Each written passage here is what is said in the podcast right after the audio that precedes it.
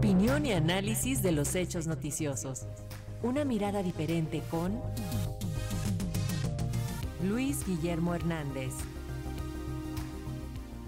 Y en este mismo momento nos enlazamos también con eh, el periodista Luis Guillermo Hernández, quien ya nos tiene lista su radio columna. Adelante, Luis Guillermo, te escuchamos. Alexia, muy buenos días y también muy buenos días a la audiencia de Radio Educación. Una de las decisiones más lamentables de una preocupante mayoría de la prensa corporativa del país ha sido sin duda la de invisibilizar casi totalmente todo cuanto acontece en torno del proceso penal por narcotráfico que se lleva a cabo en Estados Unidos contra el exsecretario de Seguridad Pública calderonista Genaro García Luna.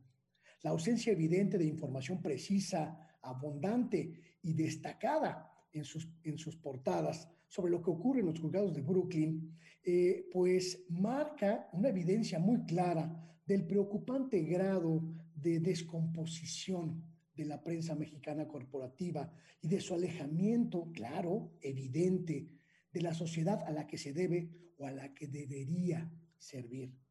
El involucramiento de algunos de estos medios en el propio proceso penal, señalados como correa de transmisión para el mensaje de la delincuencia organizada, añade además un componente de altísima preocupación social Hubo diarios, revistas, periodistas de distintos medios que formaron parte de una red de corrupción, crimen y actos ilícitos, una confabulación en torno de la mentira.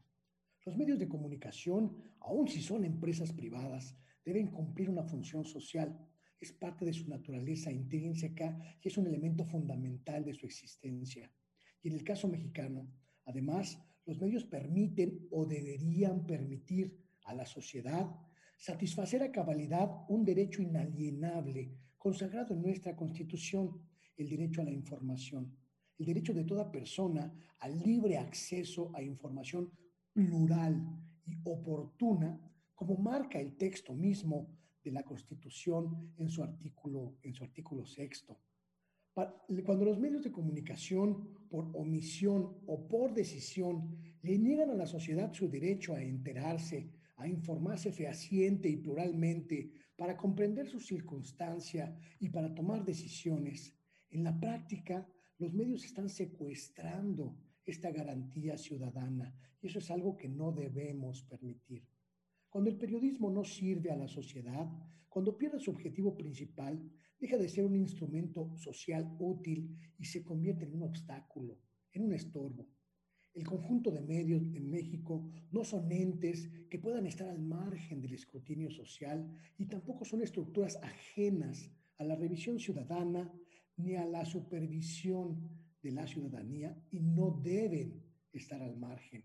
Ya en el pasado reciente, el silencio de los medios de comunicación ante realidades complejas que azotaban a buena parte de nuestro país impidió a la sociedad mexicana tomar decisiones que es una de sus principales tareas.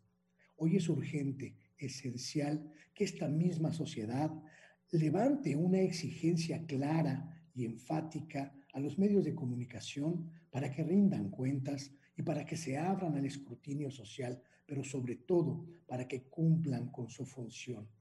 Solo una prensa libre, una prensa explícitamente sana, puede serle útil a una sociedad democrática y moderna. Si no ocurre esto, la sociedad misma corre un grave peligro que debemos evitar. Es momento de llamar a los medios de comunicación corporativos mexicanos a asumir una responsabilidad que han rehusado, que se ha, de la que se han apartado durante mucho, mucho tiempo. Este es mi comentario, Alexia. Muchísimas gracias, eh, Luis Guillermo, y nos escuchamos la próxima semana. Te enviamos un fuerte abrazo. Muy buenos días, hasta pronto.